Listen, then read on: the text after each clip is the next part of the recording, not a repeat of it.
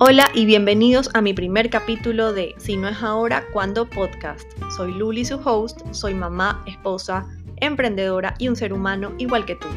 En este podcast vamos a tratar temas como amor propio, cómo emprender, filosofar de la vida y todo lo que es ser madre.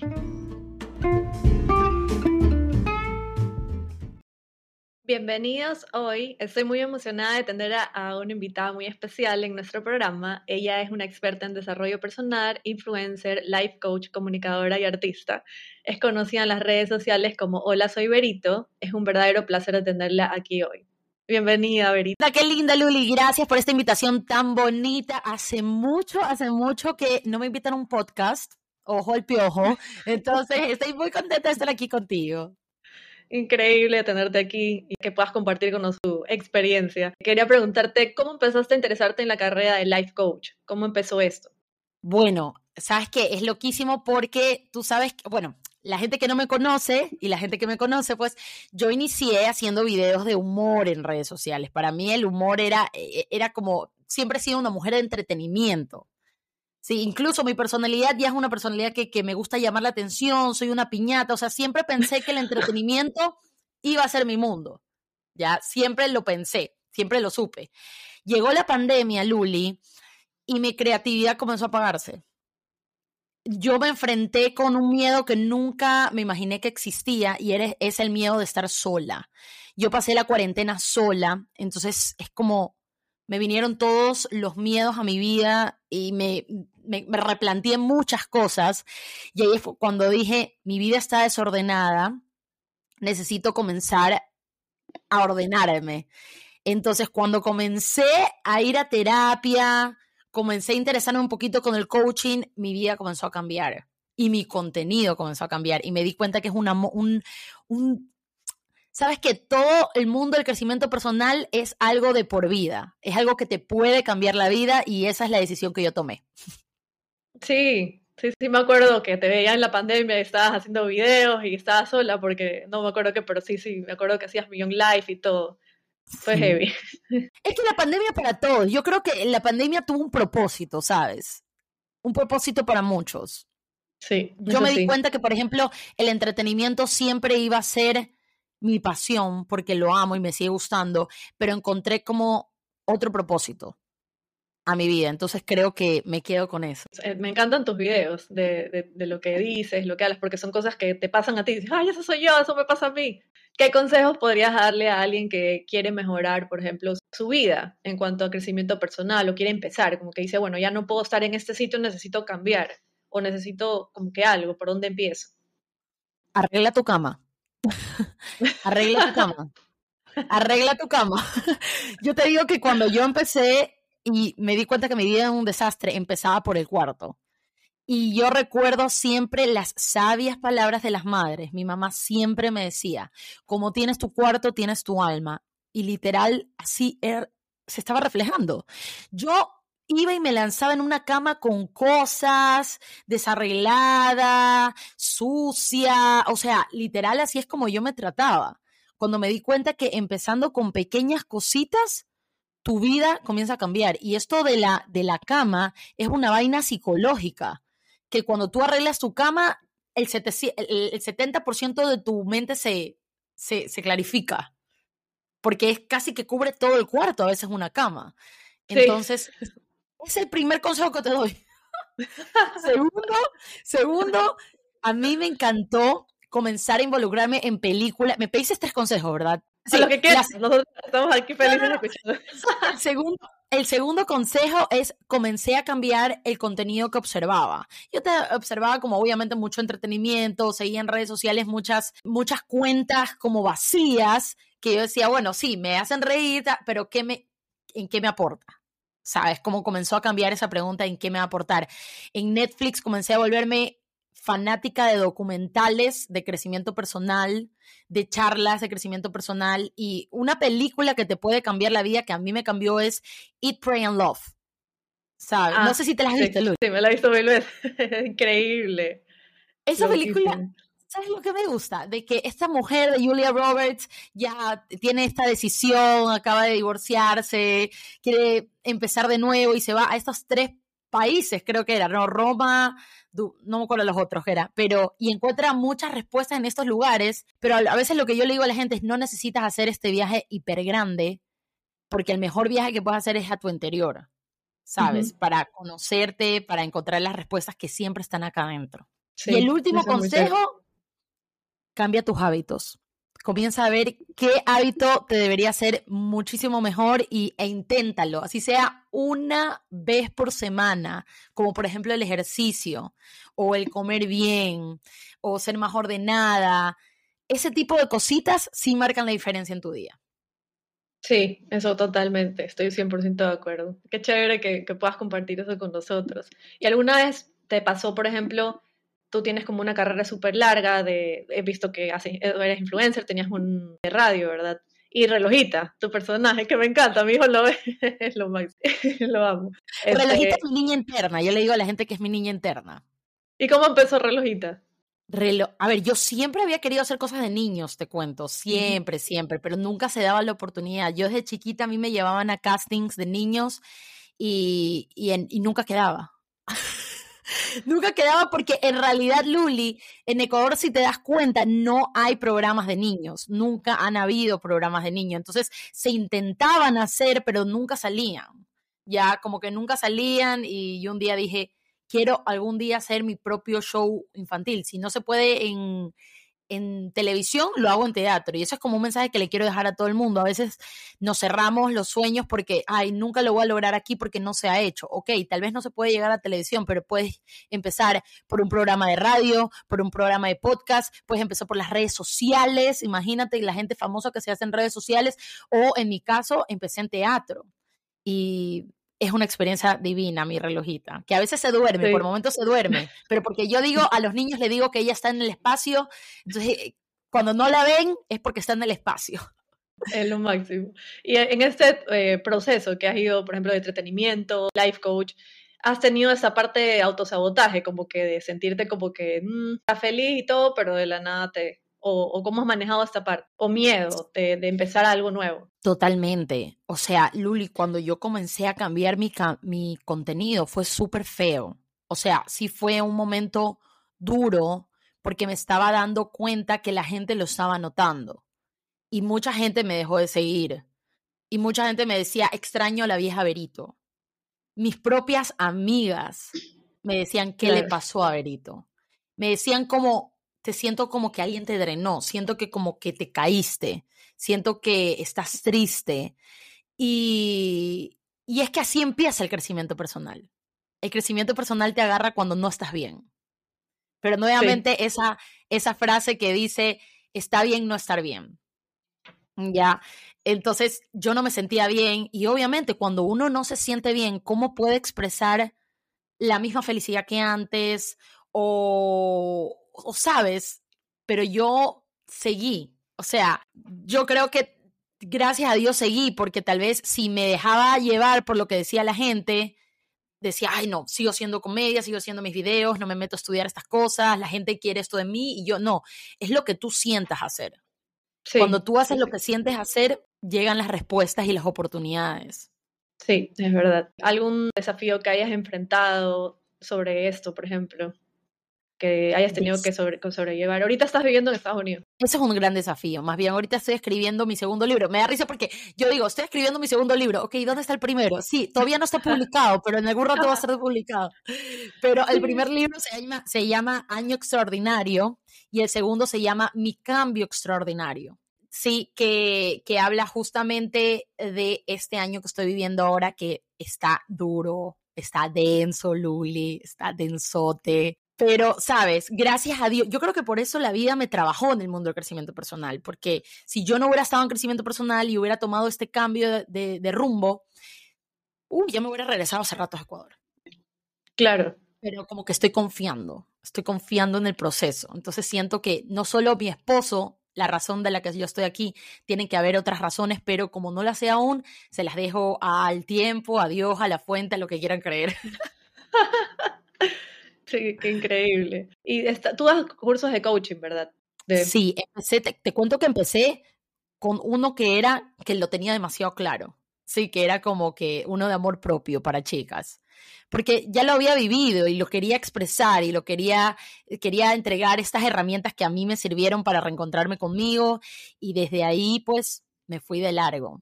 obviamente capacitándome para tener mejores herramientas que brindarle a las personas, pero todo ha valido la pena, porque me siento feliz cada vez que me conecto con las chicas. Increíble. ¿Y ahorita en qué estás trabajando actualmente, por ejemplo? O sea, aparte de tu libro, creo que el que me estabas diciendo, ¿y cuándo lo vas a publicar? bueno, mira, el, primera, el primer libro, como que ya tengo la editora, tú sabes, al, al comenzar tienes que buscarte una editora. Sí, una editora, este, y por ahí, si tu libro le va muy bien, ahí es cuando te contacta una, una editorial mucho más fuerte, una editorial fuerte. ¿no? Cuando ya lo tienes libro, cuando lo pueden leer, cuando dicen, ay, no, tiene valor, ahí es cuando las, las editoriales grandes te buscan. Entonces estoy recién en este primer proceso de hacerlo todo por mí misma, hasta que algún día, pues, ojalá que pueda tocar más corazones, pero ahorita lo hago de corazón para mi comunidad, para la gente que, que me sigue y la gente que confía en mí. Pero espero que este año, Luli, con fe te mando ese libro. Ay, gracias. Ya quiero, ya, ya, quiero sacarlo, es que ya quiero sacarlo, ya lo tengo, solo me falta el prólogo, que es algo muy pequeño, pero ya lo tengo, o sea, ya es, es, el billete, ñaña. lo máximo. Y, y, alguna, por ejemplo, técnica que tengas que normalmente hagas o hábitos que tú tienes cuando te levantas, o algo que te haya ayudado para, para sobrellevar algo en específico. Mira, yo he encontrado que el famoso journaling, la escritura terapéutica, es demasiado buena. Todos los días andamos con ansiedades, con miedos, con dudas, y todo eso pasa cuando estamos en ese lugar donde casi todo el mundo está, que es fuera del presente. ¿Ya? Pero siempre necesitas una herramienta que te traiga al presente y yo siento que el journaling es algo que te trae el presente y por ejemplo hay journalings que ya están hechos. Por ejemplo, yo justamente ayer me compré este, porque he pasado ah, ya por journalings. que no habías encontrado una agenda, creo, algo así. Que todas eran de no, junio. No, este, es, no, no, no, este, esta, no es la agenda, la agenda está por ahí que, que la compré. Pero esta justamente la encontré ayer porque es verdad, yo tengo mi journaling que escribo, pero este, este por ejemplo, libro que se llama Disfrutando de donde estoy, todos los días tú lo, lo abres, Luli, y, y te dicen como que en la parte de arriba una pregunta que es, relacionado al presente, ¿ya? Entonces, tú te sientas como en ese momento mindfulness, de conciencia plena, te sientas a escribir eso y te sirve un montón. Entonces, es encontrar esas herramientas que te traigan al presente, que si no tienes para comprarlas, las creas, ¿no? ¿Y qué escribes, por ejemplo? O sea, ¿cómo te sientes? ¿Cómo estás? Claro, en mis cuadernos de journaling es como que te haces preguntas todo el tiempo, ¿no? Es como cómo te sentís. Por ejemplo, en el journaling pasado que yo hice, lo hacía siempre antes de dormirme. Entonces, eh, ¿cómo te sentiste hoy? Eh, ¿Cuáles fueron los tres momentos más felices de tu día? ¿Por qué crees que en el trabajo te sentiste tan mal cuando peleas te tratas de observar, en el journaling te tratas de observar, eh, tratas de observar tus emociones. Entonces, por ejemplo, si sabes que en el trabajo tuviste, tuviste una pelea súper fuerte con un compañero de trabajo y durante todo el día te quedaste con eso, ir a ese journaling, ¿por qué? ¿Por qué me sentí tan mal? ¿Qué pasó? ¿Por qué la pelea con esa persona representa tanto en mi día? Entonces te vas como desconfigurando con, preguntas que te haces a ti mismo. Entonces, comienzas a aprender de ti y la próxima vez que te, que te vuelve a pasar, dices, ok, eso está viniendo desde los miedos o desde el amor, o sea, comienzas a discernir mucho y algo que me, me decía siempre mi coach, vuélvete tu mejor observadora, obsérvate todo el tiempo, sí, porque como actuaste ayer, se supone que no tienes que actuar hoy día. ¿ya? Claro, como un cosa automática que tenemos todos los días de actuar así igual, ¿no? Y a mí me ha servido, Luli. Inténtalo, para todos los que escuchan tu podcast, inténtenlo porque cuando uno conciencia dice, ok, ¿por qué me peleé ayer tan duro con mi amiga? ¿Sabes? Bueno, eso era porque yo estaba ya arrastrando cosas, o sea, no era mi amiga, eran las cosas que estaba arrastrando. Entonces, mañana la trato de mejor manera, le trato de dar amor, porque tal vez en ese momento que peleé con ella estaba peleando con ella desde, desde, un, desde un lugar de escasez y no desde este lugar de amor, de entenderte, de tenerte paciencia. ¿Ya? Entonces sí, te vuelves un observador continuo de ti mismo. Me parece increíble eso porque te empiezas a ser consciente de cómo reaccionas, de cómo piensas. Y esto aquí es como que de dónde viene, ¿no? Y investigar más o menos como que por qué. O sea, no, esto no está bien y tratar de ir cambiándolo de alguna forma. Este, ¿Puedes compartirnos algunas técnicas? ¿Cómo haces para mantenerte con energía positiva, automotivada, estar en redes? Aunque, porque hay, días que obviamente nos sentimos bien, otros días no tan bien, pero igual estás ahí, estás dándole. ¿Y cómo haces para ser consistente, ¿no? Consistente en lo que haces. Mira, hay algo que a mí me tiene muy conectada y es la parte espiritual. Yo siempre digo, tú puedes entrenar la parte física, puedes eh, entrenar la parte mental, leyendo, este, o sabes, haciendo los famosos journalings, todo eso, pero la gente se olvida que se tiene que entrenar la parte, la parte espiritual. ¿Y aquí hablo? Eh, ¿De qué hablo en esta parte espiritual? Es, a veces, Luli, tratamos de controlar todo, ¿sabes? Y hay un momento de que tienes que preguntarte, ¿qué puedo controlar yo y qué se lo dejo a ese a ese ser espiritual de ahí arriba. En mi caso es Dios, pero yo respeto todo lo que la gente opine, ¿no? Hay gente que dice, se lo dejo a la vida, se lo dejo a los astros, se lo dejo al universo, se lo dejo a Buda, se lo dejo a Krishna, ya, pero tiene que haber esa parte espiritual de a quién le dejas las cosas que ya no puedes hacer. O sea, a mí algo que me ayudó mucho era tipo momentos en que yo decía, ya no puedo más con mi vida, yo me iba a llorar al Santísimo, no pasaba nada, no es que pasaba Dios y me decía, tranquila, hija mía, todo va a pasar, pero eso a mí me dejaba como un, me soltaba.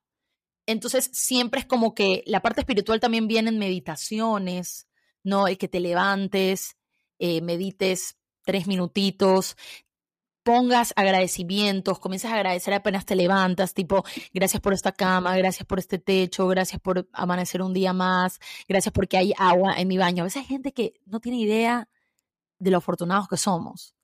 Entonces, todos esos momentitos que tú haces en el día es entrenar tu espíritu. Es entrenar tu espíritu. Entonces, siento que es algo que a mí me tiene muy conectada el proceso, la parte espiritual. ¿Sí? Es como, a ver, yo hago lo que puedo, tú haces lo que yo no pueda. Claro, porque uno controlando todo se enloquece. La verdad es que decir algo. Cuando yo, Luli, hago sesiones de coaching uno a uno, que las hago actualmente, siempre las chicas vienen con muchas cosas. Y yo le digo, ok, ¿qué puedes controlar tú? Y es como que todo se desconfigura, porque claro, queremos controlarlo todo, pero cuando estamos desconfigurando, la gente se da cuenta, es verdad, solo puedo hacer esto, esto. Y, les digo, siéntate entonces orgullosa porque esas dos cosas son las que tú puedes hacer. Esas dos cosas son las que le tienes que meter toda la energía. ¿Por qué meterle la energía a tantas cosas si sabes que bajo tus manos solo puedes hacer estas dos? Y la vida mejora.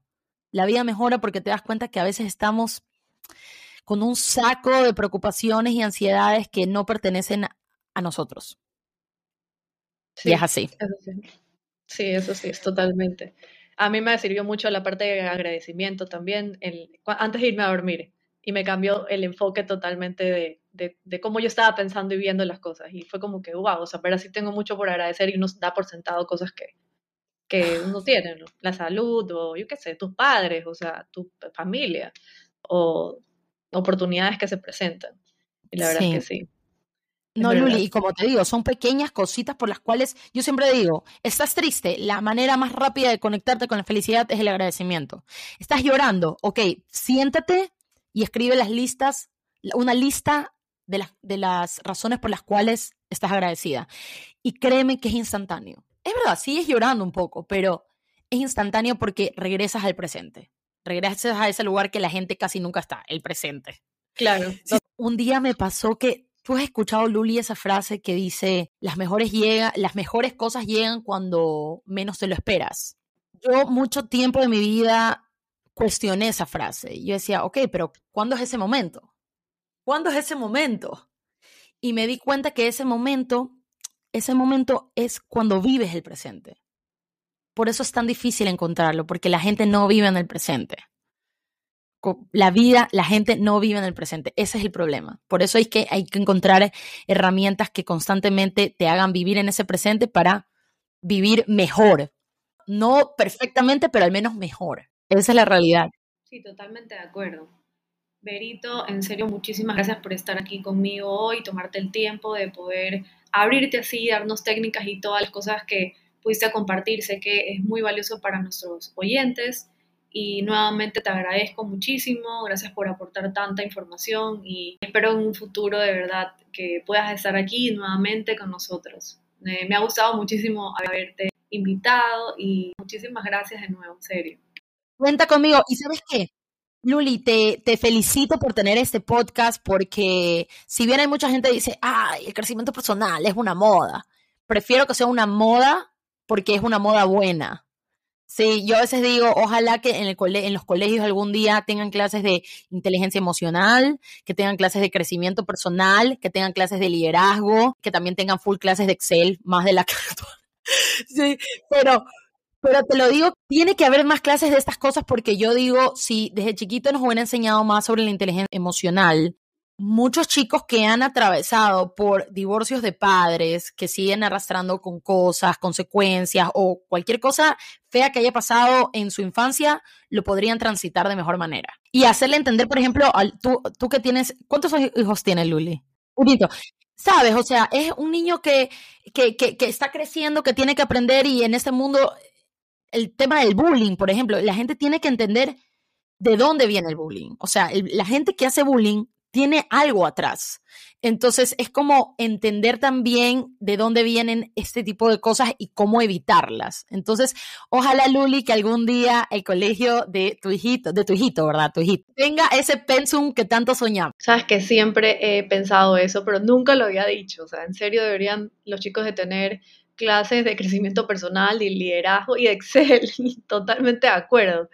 Y me encanta, Berito, haberte tenido aquí, en serio. Tienes una vibra súper positiva, me gusta todo lo que has compartido y sé que va a ser de mucha ayuda para muchos oyentes. Muchísimas gracias por estar aquí. así será, así será, mi Luli. Te deseo lo mejor, ¿ok? Nos vemos pronto. Chau, chau.